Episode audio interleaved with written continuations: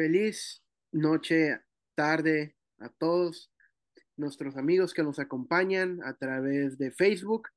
Me da mucho gusto poder saludarlos. Hoy tendré el gusto de el privilegio más bien, de poder dirigir este programa. Este va a ser mi primer programa desde Andrews. Aquí ya esta semana eh, pasada ya nos instalamos, gracias a Dios, con mi papá.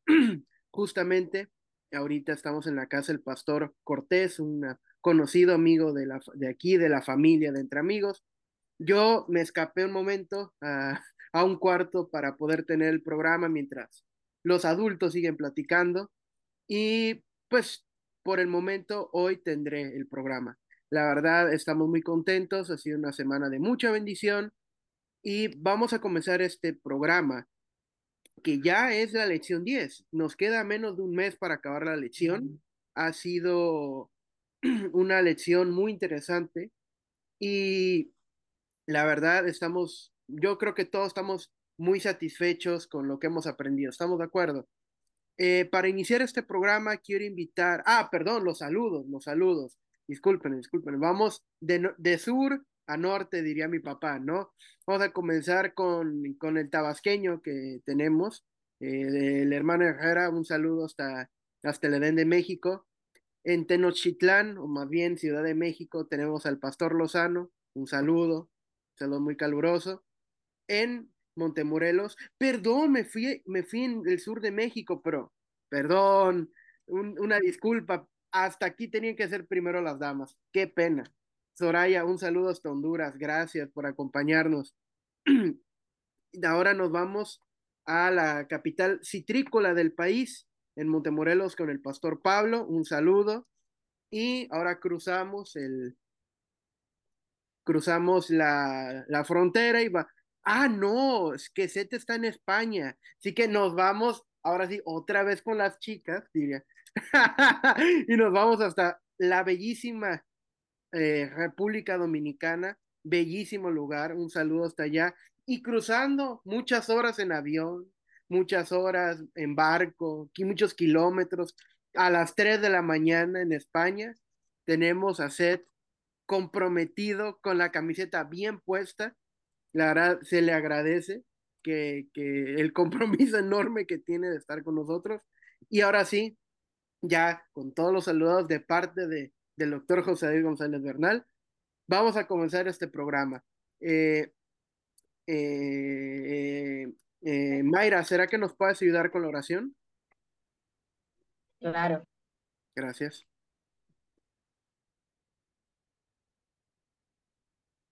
Cariñoso Padre que estás en los cielos, alabado y glorificado sea tu nombre, Señor. Estamos aquí, un grupo de tus hijos, buscando tu iluminación, buscando tu gracia, buscando tu sabiduría para poder entender, Señor, este mensaje que es tan oportuno para la familia en estos tiempos, para el matrimonio, para que podamos entender cuál es el plan que Dios tiene a través del matrimonio para la familia, para el hombre, para la mujer, para los hijos, en fin, para la sociedad.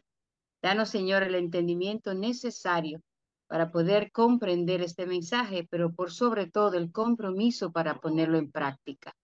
Gracias, Señor, por escucharnos. En el nombre de Jesús lo pedimos y agradecemos. Amén y amén. Gracias por la oración, Mayra. Y ahora sí, vamos a comenzar con el tema.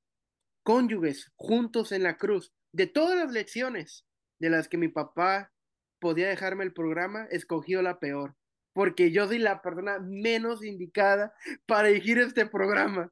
Tengo, no tengo la menor idea de lo que implica este tema, así que por eso mismo le voy a dejar a nuestro emisario Gachupín que comience con este tema. Seth, por favor, eh, comienza con, con esta introducción. Eh, muy bien, pues creo que tú eres el más indicado porque porque no, en relación al matrimonio no has cometido errores, no has, eh, puedes prepararte mejor, puedes evitar muchas cosas con el consejo que se está dando en esta escuela sabática. Ahora, lo que yo como me siento avergonzado de pertenecer al, sexo masculino, sinceramente. Eh, a través de, de la historia hemos sido una embarrada total. En Efesios vemos como eh, Pablo tuvo que hablar con ellos fuertemente porque es un abuso, un abuso total a la mujer, eh, llegar al punto de que podían matarlas y lo mismo que hoy en día no ha cambiado, no la situación no ha cambiado. El abuso hacia las mujeres en el matrimonio y fuera del matrimonio, en cualquier ámbito, Ahora tenemos la situación en España después del Mundial, la situación con ese beso eh, no, no deseado. Eso es un abuso del, machismo que existe en este mundo y existía eh, en el tiempo de, de, todo el tiempo, durante toda, toda, toda Apenas lo que pasó en el Adán, eh, eh, en, el Edén, Adán inmediatamente culpó a la mujer, esa mujer que tú me diste. Inmediatamente desde ahí ya la, la situación empezamos con el abuso, empezamos con la falta de responsabilidad. Y es, es increíble en nuestros países eh, latinoamericanos, en, en países nórdicos como Estados Unidos de Norteamérica, el, el, la total falta de respeto hacia la mujer. En, aquí en este país, en el país de, en muchos países, la mujer gana menos, menos que el hombre, y por, por la misma profesión. No solamente eso, sino que, que uh, si se sabe que es una madre soltera, se aprovechan más para, para, hacerlo. El, el, uh, y, lo notamos que en relación a, la, al, matrimonio, por eso era que Pablo en esta lección es importante que pongamos atención exactamente qué es lo que nos está diciendo Dios eh, y qué nos está diciendo Dios a través de Pablo acerca de, eh, de someteos los unos a los otros, en relación porque lo tenemos muy confundido, lo tenemos muy errado, lo tenemos eso de que yo soy la cabeza de la familia, yo soy, yo soy el... Eh, ¿Qué, qué, es, sinceramente, eh, eh, es, para mí muy vergonzoso, muy demasiado debemos hacia las mujeres. Y yo creo que en el cielo, como en todas partes, en la iglesia, hay muchas más mujeres que hombres que, que, atienden nuestras iglesias y en el cielo no me sorprendería si fuera así, porque hemos fallado como, como, como grupo de hombres y como eh, en, en, verdaderamente eh, ser lo que Cristo quiere que nosotros seamos en, en una relación en, en, este mundo como líderes, como, como seguidores de, de gobiernos, veamos las guerras que hemos causado, los problemas que causamos. Son hombres, hombres que, que, que, sinceramente parece que se les olvida que tienen madre, que como que no se nos olvida que, que, que, es que es que increíble con la ignorancia tan grande, tanto en lo espiritual como en, en, en lo cívico, en lo mundial, en lo que sea, nosotros como, y, nos, y, lo peor es que nos creemos la gran cosa,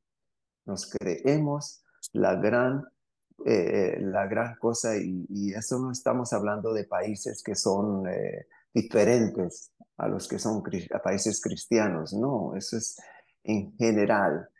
Eh, y, y, por lo tanto, es, me Ahora me estoy recordando a la, a la esposa de, del pastor Billy Graham, el evangelista este famoso Billy Graham, que una vez a ella la entrevistaron, casada con tan famoso hombre.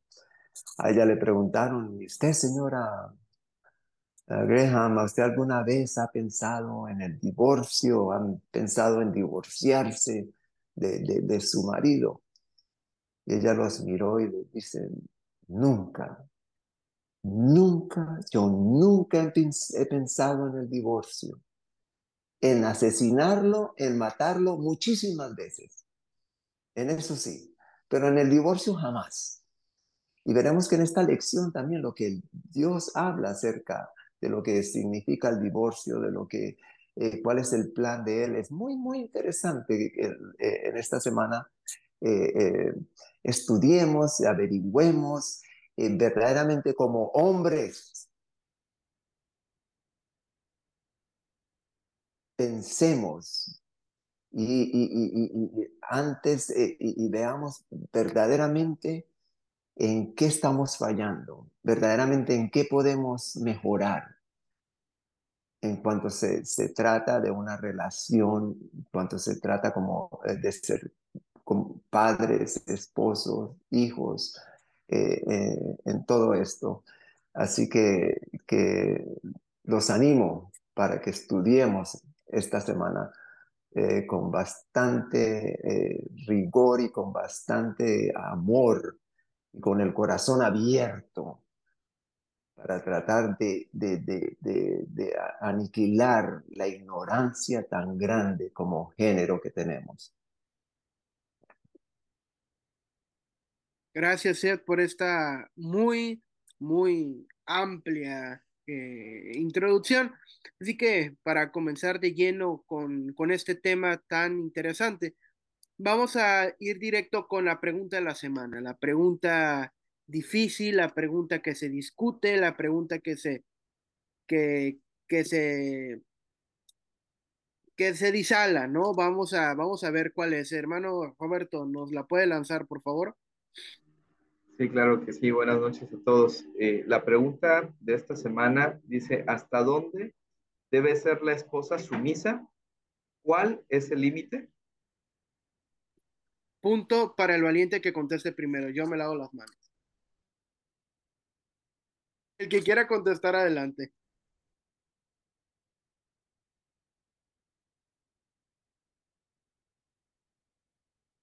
Cuánta valentía, ¿eh? esto es histórico, jamás había pasado en el programa.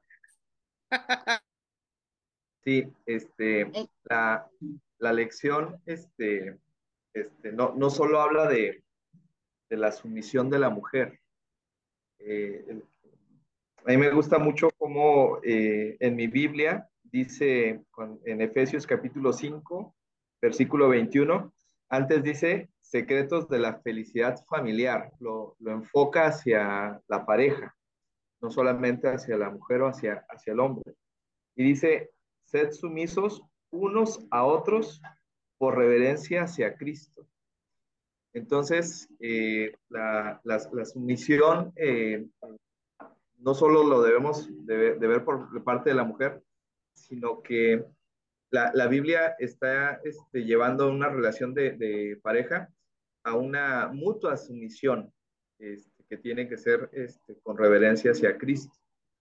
Obviamente, en el contexto que estábamos platicando, siempre este, hay límites en cuanto a una relación eh, de pareja.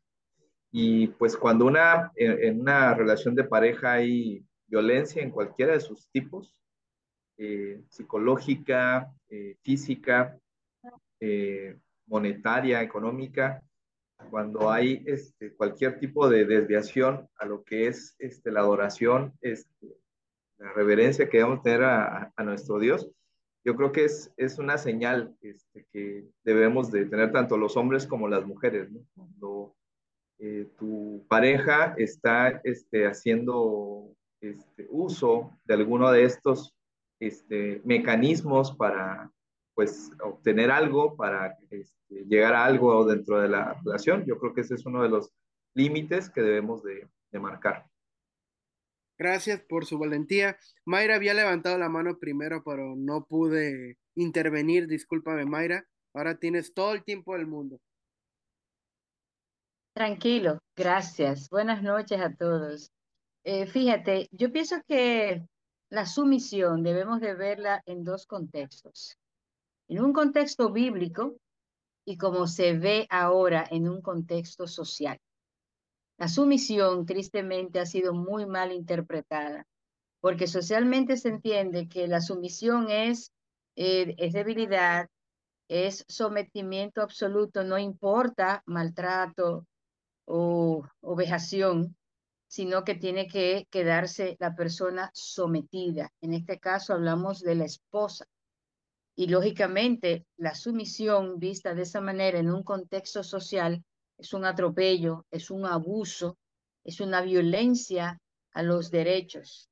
Pero en el contexto bíblico, quizás aquí los pastores presentes pudieran tener eh, mayor autoridad para decirlo, pero en un contexto bíblico la sumisión tiene que ver más bien con eh, una actitud hacia la, el compromiso, la colaboración, el apoyo. Entonces, si es la sumisión de la esposa desde el contexto bíblico, lo que se espera es que nosotras actuemos como Jesús espera que nosotros lo hagamos, ¿verdad? Para poder alcanzar ese estándar que, o ese, ese plan perfecto, esa estatura que ya el Señor eh, ha pensado. Así es que aquí sería, bueno, ¿hasta dónde? Si es en el contexto bíblico, hasta todo. ¿Por qué? Porque en el amor cristiano, entonces no va a haber atropello, no va a haber vejación, no va a haber violencia, no va a haber abuso, va a haber respeto, va a haber amor, va a haber comprensión, va a haber tolerancia y sobre todo compartir, ¿no? Así es que bíblicamente entiendo que la sumisión es completa porque debemos de someternos al esposo como de la misma manera eh, Jesús se sometió al Padre. ¿De acuerdo? Ahora, socialmente hablando, pues nosotros vemos cómo vamos de capa caída, ¿no? Eh, tristemente, y lo, cómo hemos malinterpretado lo que es, son nuestros derechos. Excelente comentario. Soraya había levantado la mano. Adelante. Yo quería que Raulito hablara primero. Es que dijeron pastores y huyó, no sé qué le pasó. No, él está esperando que todos hablemos para luego él hablar. Ah, claro. Yo estaba haciendo lo mismo. Fíjese que creo que, y puedo estar equivocada y por favor me corrigen. Eh, esto que escribe Pablo sobre las esposas sumisas, eh, a mi sumisión, ya le digo, eso, eso no está en mi vocabulario. O sea, yo soy rebelde por naturaleza. Ahora, creo que Pablo sigue hablando de la unidad que debe haber en la iglesia. Pablo sigue hablándole a un grupo de gente que se está, ¿verdad? No está muy bien en la iglesia y eso y le está diciendo, mire, no, no, ya déjense de estar escuchando y, siguiendo con las prácticas paganas y todo. Y la mejor forma que él encuentra para hacerlo, tengo la impresión, es esto, con las, eh, el matrimonio. Las mujeres en aquel entonces ni siquiera estaban en la escala de nada. Los esclavos, pues sí tenían mm, alguna posición, si acaso. Las mujeres no estaban en nada. Eh, eran menos que nada, eran maltratadas, abusadas, abusadas, golpeadas y todo lo demás, ¿ok? Eh, viene Pablo y le dice, mire, eh, como dice en alguna parte ahí, es una contracultura lo que él está, lo que él está sugiriendo. Esposas, sujétense a sus maridos, pero en Cristo. No está diciendo, eh, usted tiene que hacer todo lo que él dice, usted tiene que salir corriendo a llevarle las pantuflas, usted tiene que tenerle la, con la comidita caliente, aunque usted venga llegando de, del trabajo y estar cansado. No, no se está refiriendo a eso. Definitivamente que no. Y, y no puede ser realmente, porque ¿qué abona eso a la unión? de una pareja. No puede abonar. ¿Quién querría casarse en esas circunstancias si eso fuera así? No, Dios está hablando de la iglesia y usa esta metáfora para mí de, de, de, para, de, de, de los esposos. ¿Cómo deben ser? Ahora, digo yo, hablaba con, con alguien y esto lo voy a hacer muy rápidamente por el tiempo y para darle chance a Pablito, porque eh, ya de estar con ganas, ¿no es cierto, Pablito? Eh, le decía, alguien me decía, sí, nuestra sociedad, mire cómo está, que el gobierno, nuestro país está en malísima situación ahorita mismo. Entonces decía, pero es que como la familia es el núcleo de la sociedad, sí, entonces la familia están. El problema aquí son las parejas. Tú no puedes tener una familia produciendo, dando un producto óptimo a la sociedad si esto está quebrado. Si la unión no es una sola carne, tienes la esposa haciendo lo que le da la gana, tienes al esposo haciendo, la, la esposa haciendo lo que quiere el marido también, porque si no, entonces váyase por su lado. Y, y, y tú también te vas o te pego o lo que sea. Entonces, eso es lo que está diciendo. Debe haber una sumisión en Cristo, una pareja, una sola carne. Uno, si hay eso, funciona tenemos familia, tenemos buen producto, tenemos una buena sociedad, tenemos buenos gobernantes. Entonces Pablo está diciendo, así como Cristo ama la iglesia, así como la prepara, así como la baña, la purifica, la, la cuida, la perfuma y todo para él, así, para unirse él con, con esa mujer bella que él llama su iglesia, esposa bella que él llama su iglesia, ¿ok? Ustedes es lo que deberían estar haciendo. Hagan eso, porque eso es lo que yo quiero para mi iglesia.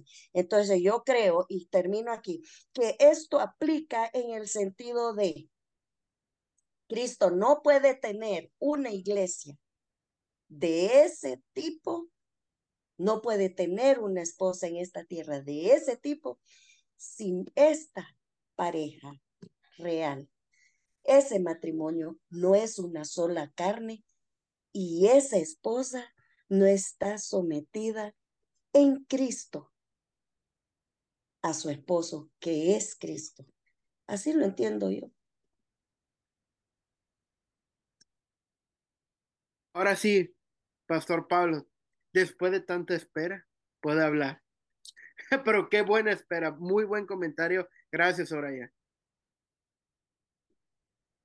Un punto que es muy importante es eh, saber un poco el contexto social eh, de los efesios cuando Pablo les envía esta, esta carta. Pablo dirige a los esposos eh, de manera especial este, este mensaje y por qué a los esposos. De acuerdo a lo que nos dice la, la escuela sabática, es que en aquellos tiempos los esposos podían optar por, por aborrecer a las esposas, desecharlas, eh, quizás antes de desecharlas, golpearlas, maltratarlas, insultarlas. Y entonces ahora el apóstol Pablo les hace la, la exhortación para que ellos que ya han conocido a Cristo ya no pueden seguir practicando lo que antes hacían relacionado a, a las damas. Lo que a mí me llama la atención es que el versículo 21 de Efesios dice, someteos los unos a los otros en el temor a Dios. ¿Será que las damas no se estaban sometiendo a los maridos, no los estaban respetando? De acuerdo al contexto del mismo capítulo 5, Pablo está reprendiendo acerca de la fornicación, acerca de un poco de los chismes, todo ello. ¿Será que ese es el contexto del Pablo que hace la exhortación no solamente, no solamente a los hombres, sino también a las mujeres? El verso 22 dice, las casadas, clave, esto es importante, las casadas estén sujetas a sus propios maridos como al Señor, sujetas a los maridos, pero a los maridos cristianos que aman a Cristo. Entonces ellos también las van a amar a ellas, las van a respetar, las van a cuidar. Versículo 23 dice, porque el marido es cabeza de la mujer, así como Cristo es cabeza de la iglesia. Aquí Pablo dice, el hombre es cabeza del hogar, así como Cristo es cabeza de la iglesia y como el Padre es cabeza de Cristo. ¿En qué eh, lado está hablando Pablo? De manera especial está hablando en el ámbito espiritual y sobre todo un líder cristiano, un líder espiritual, que su propósito es guiar a su familia, por supuesto a su esposa, a Cristo mismo. Por ello el 24 dice, el 25, maridos, amad a vuestras mujeres, aquí está el llamado, amad a las mujeres. El verso 28 una vez más hace el llamado, así también los maridos deben de amar a sus mujeres y sigue haciendo el llamado. Y a mí lo que me impresiona es que Pedro escribe algo relacionado a ello.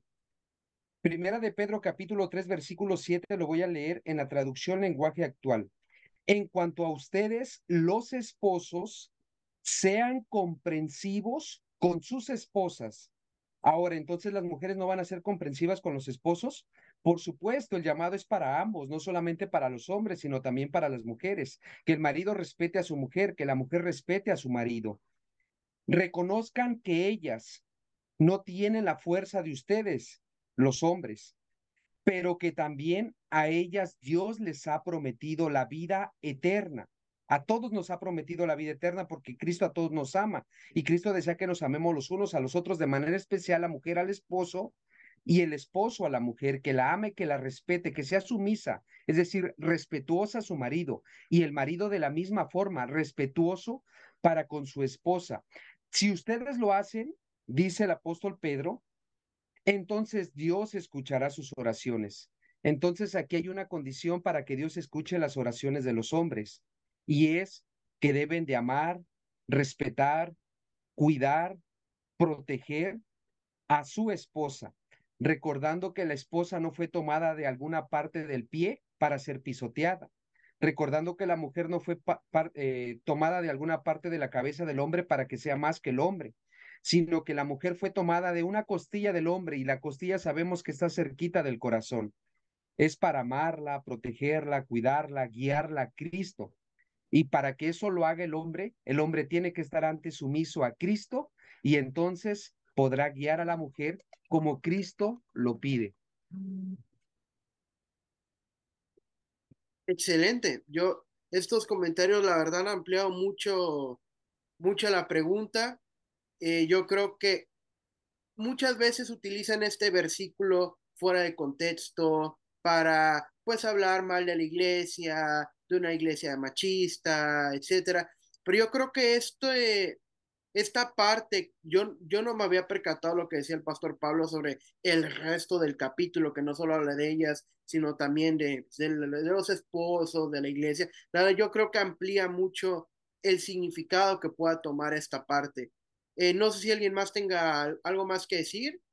Mayra, adelante. Y después, hermano, perdón, hermano Herrera, ¿también quiere usted decir algo? Sí, después de Mayra, perfecto, perfecto.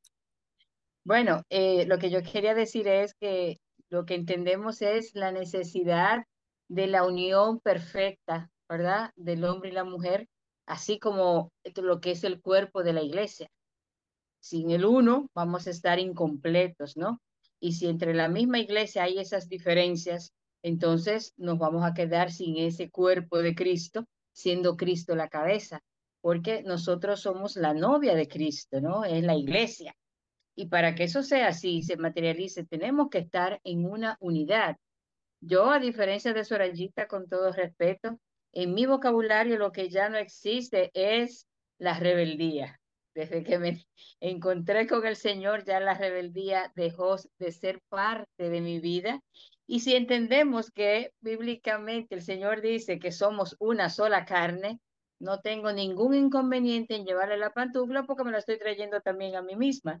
O sea que de verdad eh, me ha encantado, me ha encantado esta lección porque creo que edifica mucho lo que el Señor espera de una relación de pareja.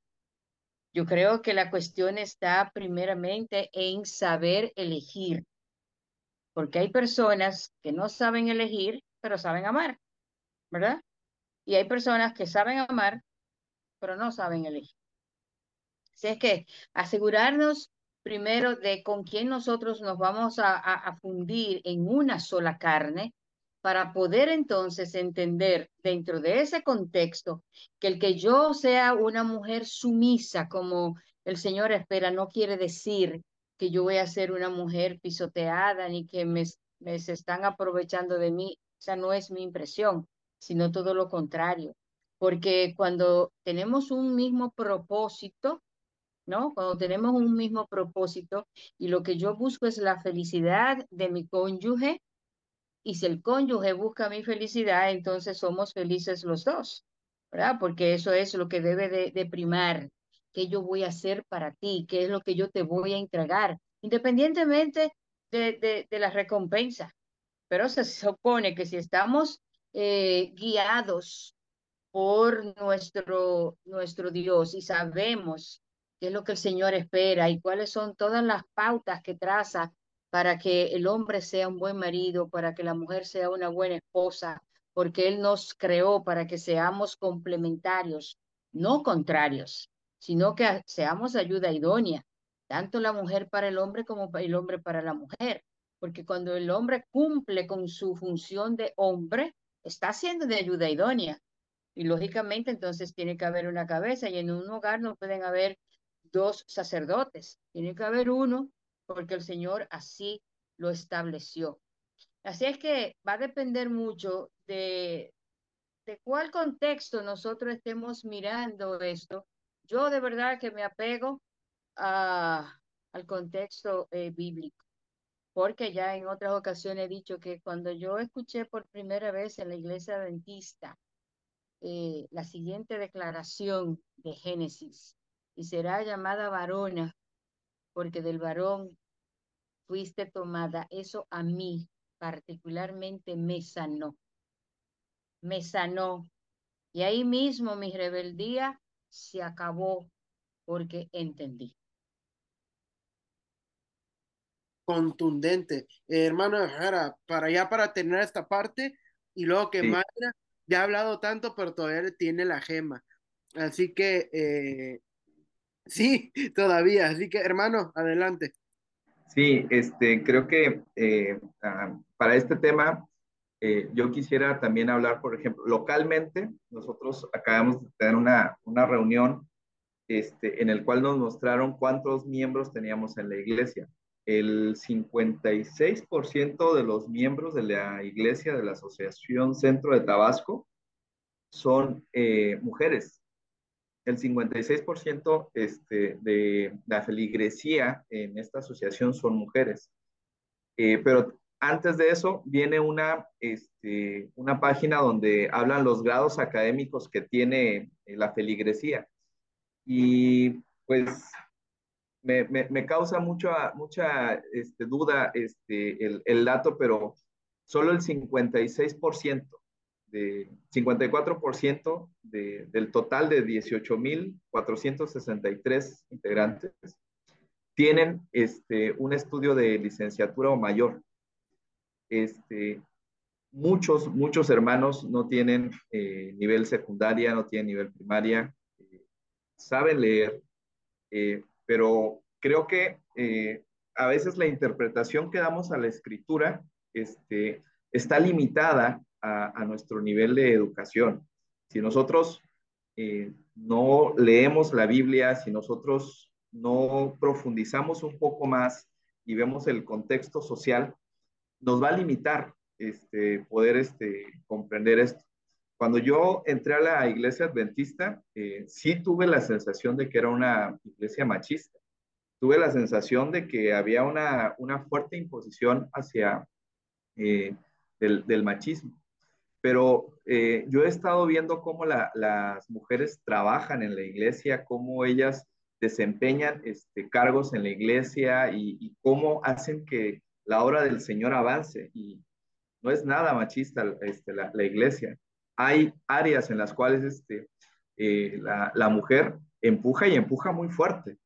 Eh, es, es, algo que, que, que yo quiero resaltar porque muchas veces cuando vemos este ejemplo, cuando leemos este texto, eh, vemos la relación de Dios con su iglesia y, la llevamos a veces a la relación que quizás tenemos nosotros con nuestra, nuestra pareja y creo que a veces manchamos esa, esa, ese concepto porque el, el, concepto que tendría que ser puro, que tendría que ser este, muy, muy limpio y, con mucha claridad, no todos los cristianos los llevamos igual.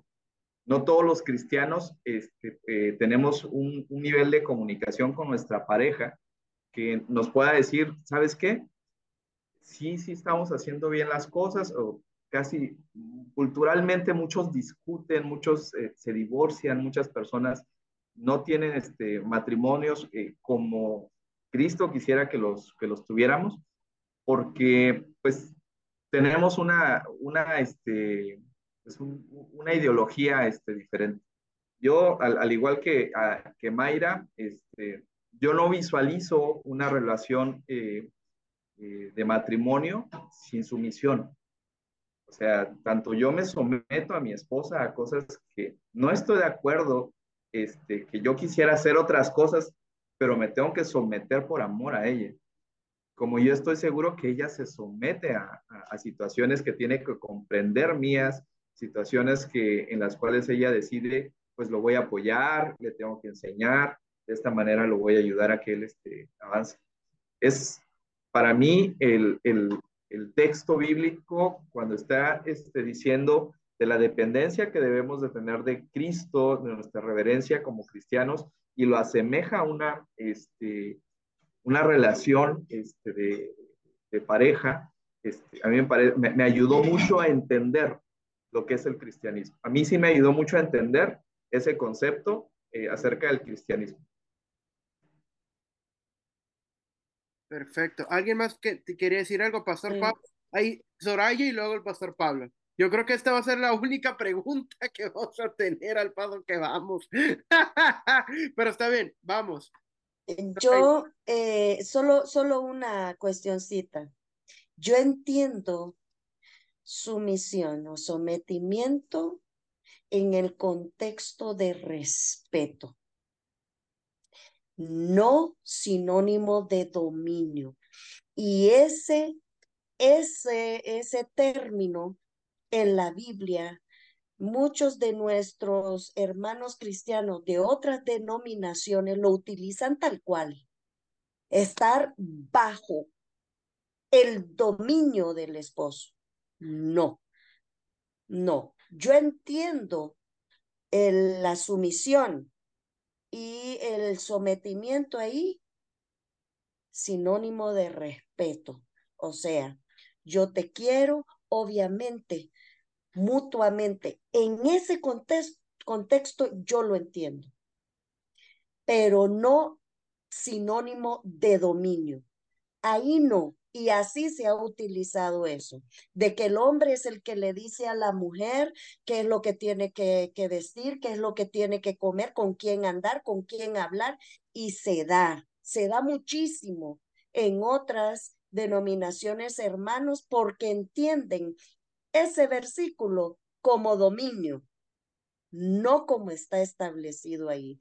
Y yo lo entiendo como Mayrita, lo entiendo como Roberto, en su justa dimensión de respeto, en el amor de Cristo, como Cristo eh, quiere a, la iglesia y viceversa, ¿verdad? Se debe dar eso, pero no como dominio. A eso me revelo y, y será siempre así, porque si no, sería esclava yo no nací para ser esclava. Si no, seguiría en el mundo. No, no soy esclava. Así que, digo, lo aclaré. Perfecto. Pastor Pablo, adelante. Uno de los grandes puntos en los problemas de los matrimonios, a lo que he visualizado en mi carrera espiritual, es el carácter. El carácter es lo que quiere Dios moldear a su imagen y semejanza y se van a evitar muchos problemas en el matrimonio. Por ello, Pablo, en el contexto de lo que estamos abordando en el verso 10, dice, comprobando lo que es agradable a Dios. Y luego en el 15 dice, Mirad pues con diligencia cómo andan, no como necios, sino como sabios. Ahora, y esto lo voy a compartir directamente de lo que dice la sierva de Dios.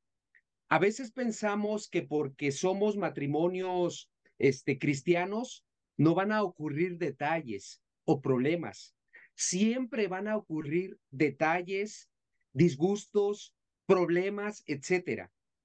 Pero los problemas se hicieron para solucionarlos como equipo, como matrimonio. Pero por causa del carácter, falla mi esposa y en vez de que yo haga equipo con ella para atacar al problema, yo la ataco a ella o ella me ataca a mí, olvidándonos que tenemos que hacer equipo para atacar al problema que está en el hogar. Hoy en día muchos de los problemas es porque no hay diálogo en los matrimonios, no hay ese diálogo amor. A mí no me gusta esto de ti, genial amor.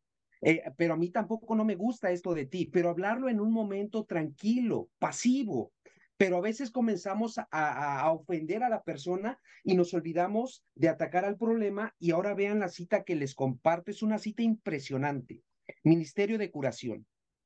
Aunque se susciten dificultades, aunque aparezcan dificultades, aunque aparezcan congojas, desalientos, no abriguen jamás ni el marido ni la mujer el pensamiento de que su unión es, una, es un gran error o una decepción. Jamás debe de pasar por la mente. Y si llega a comenzar a querer habitar en la mente de que fue un error casarme contigo, tenemos que desecharlo en el nombre de Cristo, decirle, desaparece ese pensamiento.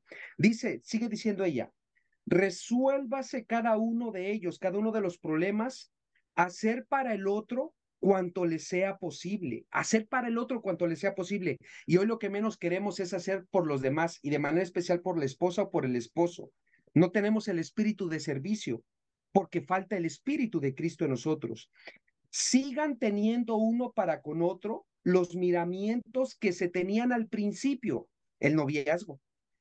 Aliéntense uno a otro en las luchas de la vida, alentarnos, motivarnos, inspirarnos a seguir adelante. Fallaste, amor, no pasa nada. Somos seres humanos, fallamos. Pero ahora vamos a echarle ganas o vamos a procurar de que no vuelva a suceder. Aliéntese uno al otro en las luchas de la vida. Procure cada uno favorecer la felicidad del otro, lo que hace rato mencionaban. Procure cada uno favorecer la felicidad del otro. Entonces, el casamiento, en vez de ser la terminación del amor, será más bien su verdadero comienzo. Qué impresionante cita nos, nos muestra aquí la sierva de Dios, que debemos de procurar cada uno favorecer la felicidad del otro, buscar la felicidad de ella, buscar la felicidad de él. Pero estamos en el mundo lleno de pecado, en el egocentrismo. No, él me tiene que hacer feliz a mí, ella me tiene que hacer feliz a mí. Y entonces allí no está el Espíritu de Cristo. Allí no hay una mujer, una esposa cristiana. No hay un hombre, no hay un esposo cristiano. Que Dios nos ayude para andar como sabios y no como necios, recordando que la felicidad de nuestros familiares dependen del, de, del bienestar de mi matrimonio. Porque si mi matrimonio está bien, muchos van a ser bendecidos por mi matrimonio. Perfecto. ¿Nadie más? Sí. Mayra, ok. Tengo, tengo que decir algo. Y puta semenoi, antes que se me olvide, es el griego, ¿no? De someteos. Entonces, someteos es una mala traducción, por así decirlo, porque lo que alude es a la disposición, la actitud hacia el servicio. Entonces, visto desde ese contexto, lo que vamos a ver es la unidad de la pareja en Cristo y su disposición a servir como el Señor espera. O sea que yo creo que yéndonos al hebreo, entonces podemos tener una mejor concepción. Pero evidentemente el capítulo trata de la relación entre la pareja, entre el hombre y la mujer, y cómo es que se espera, cómo el Señor espera que esa relación se dé y el trato que se dé. ¿Por qué? Porque la figura principal eh, de este tema y de este capítulo es Jesús. Entonces, en la medida que nosotros podemos entender e integrarnos como pareja, pero a la luz de Él en Cristo, entonces todo lo otro, todo lo negativo y como se ha deformado, eso no tendría sentido, porque la deformación es propia del pecado. O sea, cuando el Señor nos creó como pareja y creó la institución del matrimonio, esto no existía, ¿verdad? Lo que ha venido a suceder es después del pecado, entonces ha habido una distorsión en lo que es la desigualdad. O sea, el Señor nos creó para que fuéramos iguales, semejante a Él, sin ningún privilegio. Pero a partir del pecado, entonces, ya eso tomó otra forma, tomó otro camino, y el resultado es lo que nosotros estamos viviendo hoy día. Perfecto. Yo creo que ya podemos pasar, Mayra, de una vez quédate para la gema y casi, casi que pasar a la conclusión después de tanto que hemos discutido. Bien, vamos con nuestra gema para hoy. Está tomada del libro El hogar cristiano de Helen White en la página 99. Dice, ¿qué podría agradar más a Dios que el ver a los que contraen matrimonio procurar juntos aprender de Jesús y llegar a compenetrarse cada vez más de su espíritu? Tenéis ahora deberes que cumplir que no existían para vosotros antes de vuestro matrimonio. Vestíos, pues, como escogidos de Dios, santos y amados, de entrañas de misericordia, de benignidad, de humildad, de mansedumbre, de tolerancia. Examinad con cuidado las instrucciones siguientes. Andad en amor como también Cristo nos amó las casadas estén sujetas a sus propios maridos como al Señor, porque el marido es cabeza de la mujer, así como Cristo es cabeza de la iglesia. Así que, como la iglesia está sujeta a Cristo, así también las casadas lo estén a sus maridos en todo. Maridos, amad a vuestras mujeres, así como Cristo amó a la iglesia y se entregó a sí mismo por ella.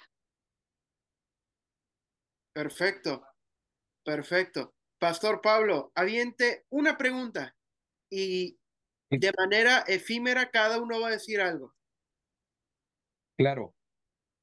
¿Por qué es tan importante el, el paralelismo entre la pareja o el matrimonio y Cristo y la iglesia?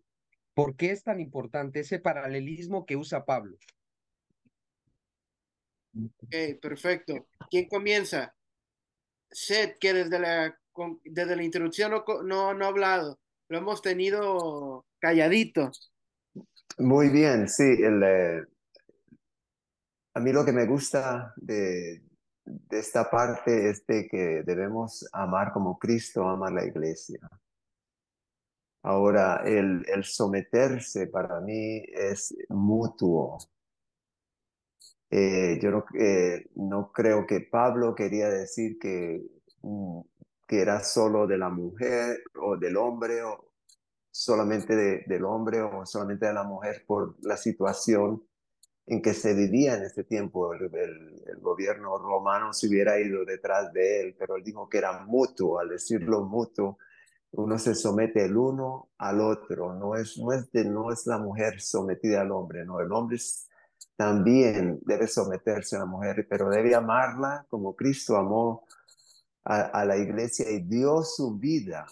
¿Qué mujer no quiere que un hombre la respete, la ame de tal manera de que, de que daría su vida en un instante por, por, por ver de que ella esté contenta, de que ella esté feliz, de que esté segura, de que esté guardada? Y, eh, y, lo mismo, eh, al, decir que como Cristo amó la iglesia, no quiere decir que, que, no espera a Dios que la mujer ame a, a Cristo o ame. Es, es mutuo ese amor que Él está otorgando, que debemos tener nosotros. También la mujer debe tenerlo para, hacia, hacia el hombre. Y, y eh, eso de, de, de que sea solamente de un lado, eh, no debe ser así. También yo quisiera de parte de, del género masculino eh, pedir disculpas a Soraya. Eh, Soraya, eh, muy bien y, creo en lo que tú dices, debes, debes en, en relación a no titubear en lo que tú crees. o sea, no, y, puede ser las razones, pueden ser muchas por las cuales tú lo ves como como lo ves y está bien. Yo no lo veo, yo no veo que estés en contra de lo que la Biblia dice, ni que, mm, sino más bien eh, lo haces con inteligencia, con sabiduría. Y es lo que Dios está pidiendo de nosotros. No quiere que nadie sea esclavo de nadie. La esclavitud se acabó. Y, y, y por lo tanto, debe haber un, amor mutuo. El hombre amar a, la mujer como Cristo amó la iglesia, lo mismo la mujer amar al hombre como Cristo amó, la, a, la, iglesia también, es, es, algo mutuo. Eh, en esto sí creo más bien en la igualdad.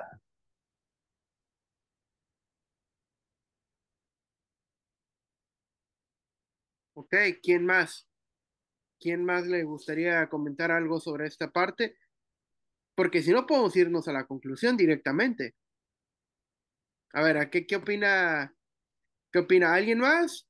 ¿O nos vamos directo a la conclusión? Si no, todavía podemos este, compartir otra pregunta. Yo creo que alcanzamos. Ok, sí, otra yo pregunta. Que hay tiempo para otra pregunta. Ok, Pastora, Pablo, adelante. Ok, claro que sí. ¿Cuáles pueden ser los primeros síntomas del deterioro de una relación esposo-esposa? ¿Aplica también a la vida espiritual? Repito la pregunta, ¿cuáles pueden ser los primeros síntomas del deterioro de una relación esposo-esposa y aplica también a la vida espiritual?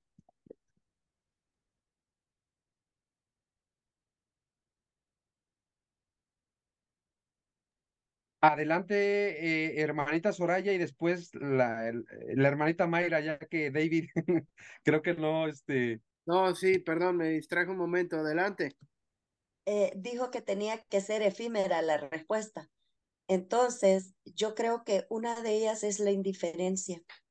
Cuando ya te va valiendo, como dicen mis paisanos, cuando ya te es indiferente, pues, ya eh, estar en su compañía o no, que, que te saque o no, que te lleve flores o no, eh, cuando te es indiferente hacerle algo bueno de comer o simplemente, como decía eh, una persona una vez contando una, una anécdota que ya a los 10 años, qué sé yo, le, le dice, mi amor, vas a comer esto. Entonces ya cuando ya han pasado mucho tiempo, cuando entró ese, ese hastío, esa indiferencia, eso, eso, dice, bueno, o te, o te hartas esto o me lo harto yo. Antes hubiera dicho, mi amor, eh, pero, pero cómetelo, mire que te lo hizo.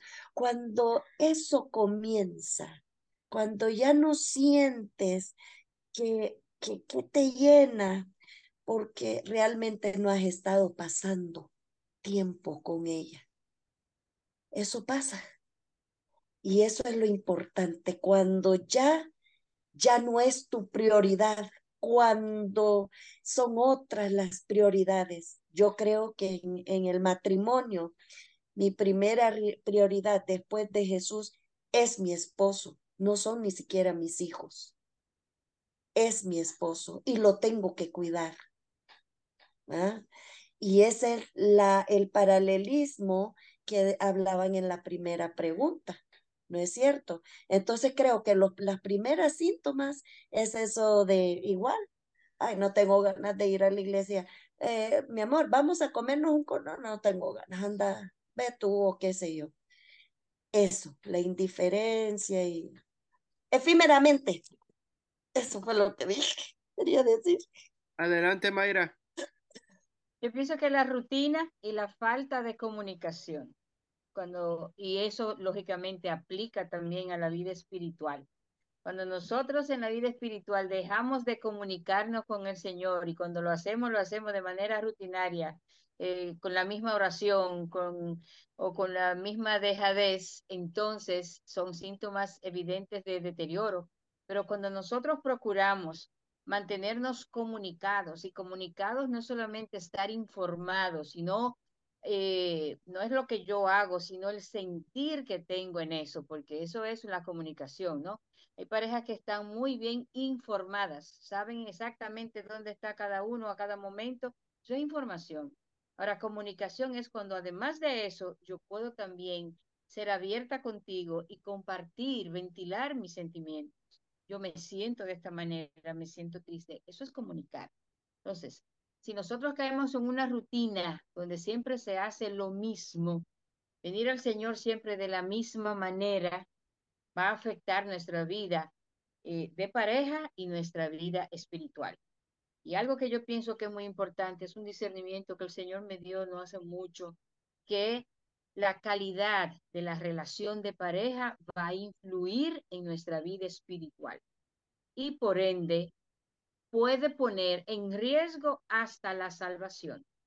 Porque una pareja que viva en disputa está viviendo por la carne, ¿verdad? Con las obras de la carne. Ahí no hay espíritu.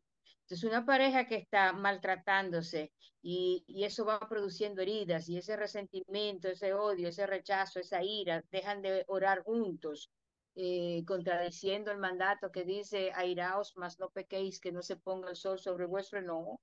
Entonces, cuando caemos en eso, ya son síntomas claros de un deterioro grave, que hay que, hay que ver qué se va a hacer, tanto en la vida de pareja como en la vida espiritual parece excelente. Y ahora sí, Pastor Lozano, bien. Ah, Soraya.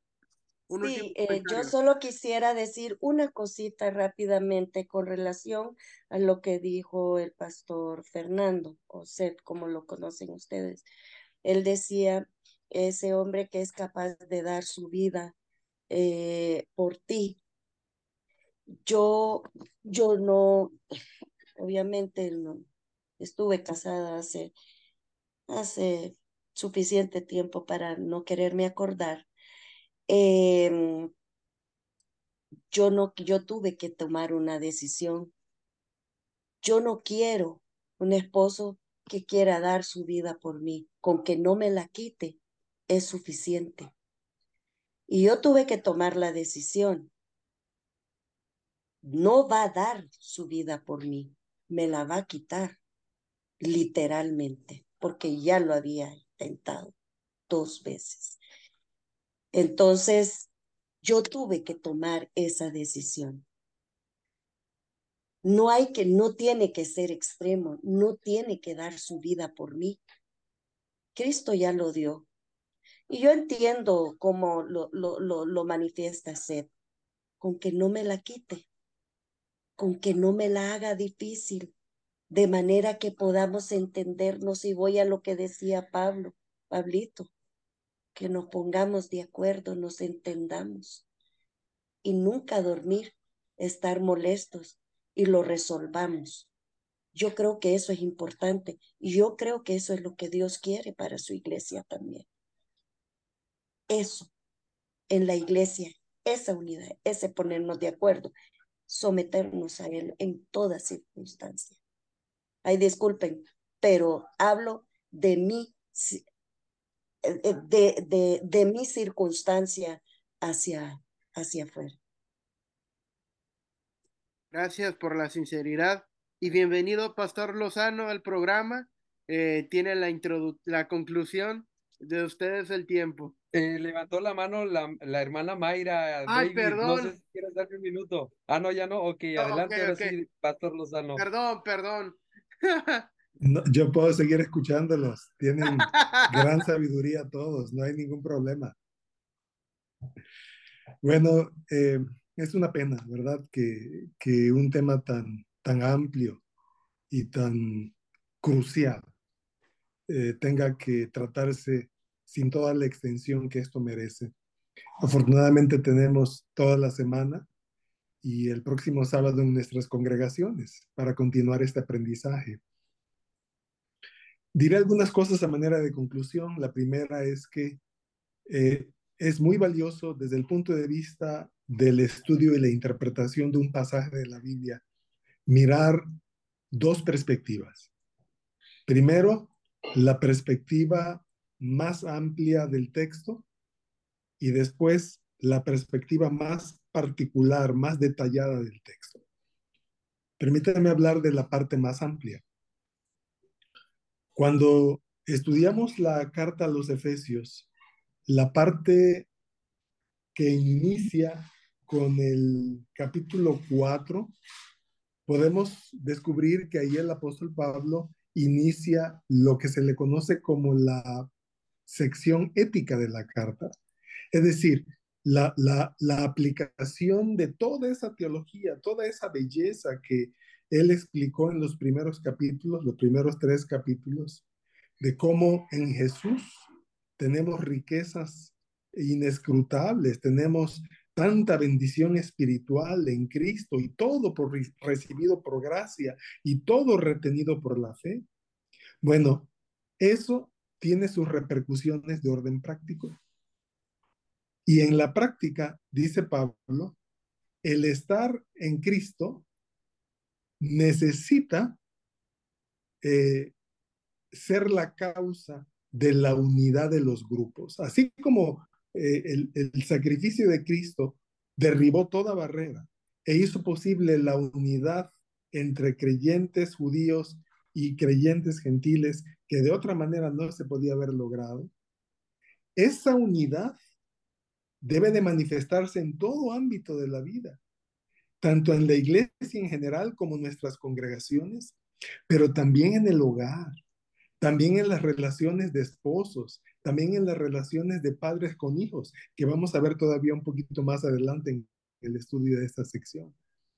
Así que el, el, el desenlace natural de la obra de Cristo en el creyente lo impulsa la unidad y esa unidad tiene que caber en toda parte y el hogar no puede ser la excepción. El segundo elemento que quiero decir, contextualmente hablando, proviene del capítulo 5. Ya estudiamos de qué manera el estilo de vida de las tinieblas es inaplicable para el creyente cristiano. Un, un creyente en Cristo no anda en borracheras, no anda en, calumnias, no anda en idolatría, no anda en, disipación. Eso es totalmente inconveniente.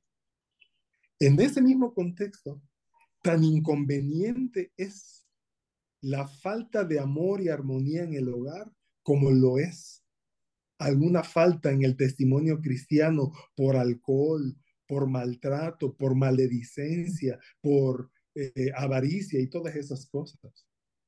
A nosotros, por ejemplo, nos eh, inquieta, y especialmente hablo en términos de líderes de la iglesia, nos preocupa mucho el testimonio de los creyentes. Y en algunas congregaciones donde esto se toma muy en serio, se trae a junta de iglesia y se procesa de manera disciplinaria aquellos cuyo testimonio queda corto respecto de lo que eh, Dios y la sociedad esperan de nosotros. ¿No debiéramos en los mismos términos preocuparnos también por el testimonio que damos al interior de nuestro hogar y de qué manera se muestra ese amor entre el mutuo sometimiento de los cónyuges? Y ahora quiero hablar, por último, eh, respecto del texto más, más particular. Eh, se dijo algo muy importante que deseo rescatar aquí en Efesios 5, 21 que es la introducción a todo este pasaje eh, que culmina en el versículo 33. Dice el versículo 21, eh, Efesios 5, 21, sometiéndoos unos a otros en el temor de Dios. Este verbo es muy interesante. El verbo someteos es el verbo hipotazo. Y como muchas palabras griegas, está compuesta de de varias varios componentes. Está la, la partícula hipo, que quiere decir abajo, y tazo, que quiere decir colocar, acomodar. Entonces, hipotazo es colocar debajo. Eh, otro equivalente a ese, a ese verbo podría ser subordinar. Subordinar. Ahora, esa palabra aparece varias veces en el Nuevo Testamento. Y una eh, ocasión en la que este, este mismo texto aparece eh, se halla en San Lucas capítulo 2, versículo 51. Ustedes ya saben de quién habla, del Señor Jesucristo. Recordarán ustedes que cuando él tenía 12 años y fue llevado a Jerusalén para ser convertido en un hijo de la ley, para que él entrara a esta comunidad de fe participando de los ritos de, del santuario. Bueno, la historia dice que los padres se distrajeron, Jesús se quedó y la familia se separó por tres días. Cuando ellos volvieron todos agitados y lo buscaron, hasta el tercer día lo encontraron. Y ustedes que han leído ese pasaje recordarán que la mamá le dice, pero hijo, ¿por qué nos has hecho esto? Tu padre y yo te buscábamos con mucho afán. Y él dice, bueno, pero ¿por qué, ¿por qué me buscabas? Yo, yo estaba aquí, o sea, este, no sabían que en los negocios de mi padre me conviene estar, esto es lo que yo tenía que hacer. Por supuesto, refiriéndose al Padre Celestial. Pero el capítulo 2, versículo 51 dice, descendió con ellos y volvió a Nazaret y les estaba sujeto.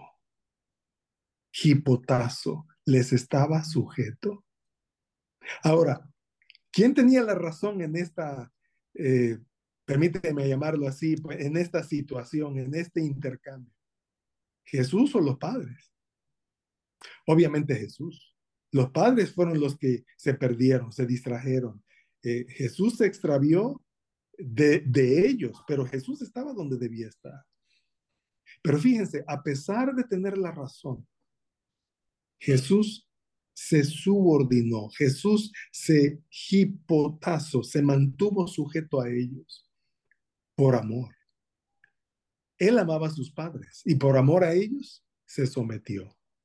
Él también sabía que sus padres lo amaban y que a pesar de sus errores, había amor en sus corazones y también se sometió. A mí me parece que esta es una ilustración muy propia de lo que puede ocurrir en nuestros hogares. No somos perfectos, ni nosotros los varones, ni las mujeres, pero en Cristo y movidos por el amor que el Espíritu Santo siembra en el corazón, podemos subordinarnos, podemos someternos los unos a los otros. Muchas gracias. Gracias, pastor, uh, por, por, este, por esta increíble conclusión. Yo creo que he sido una gran motivación para seguir estudiando este tema y como a mí me encantó lo que dijo, para discutirlo en la iglesia este próximo sábado. Yo creo que las iglesias van a beneficiar mucho de esta discusión y va a ayudar a que la iglesia crezca como, pues como una comunidad. Eh, Pastor eh, Seth, ¿podría orar para despedirnos hoy? Ah, Soraya. Ah, claro, que toca la próxima semana. Casi se me iba. Gracias. Pues practiquemos la lealtad suprema a Cristo. Eso es lo que vamos a estar haciendo y lo que debemos hacer también, aparte de estudiarlo. Así es. Ahora sí, pastor, adelante. Querido Padre Celestial, grande es tu misterio. Grandes son tus enseñanzas. Y me doy cuenta de que necesitamos mucho, mucho la ayuda del Espíritu Santo para poder comprender, para poder aprender, para poder asimilar lo que tú quieres que nosotros aprendamos durante esta semana.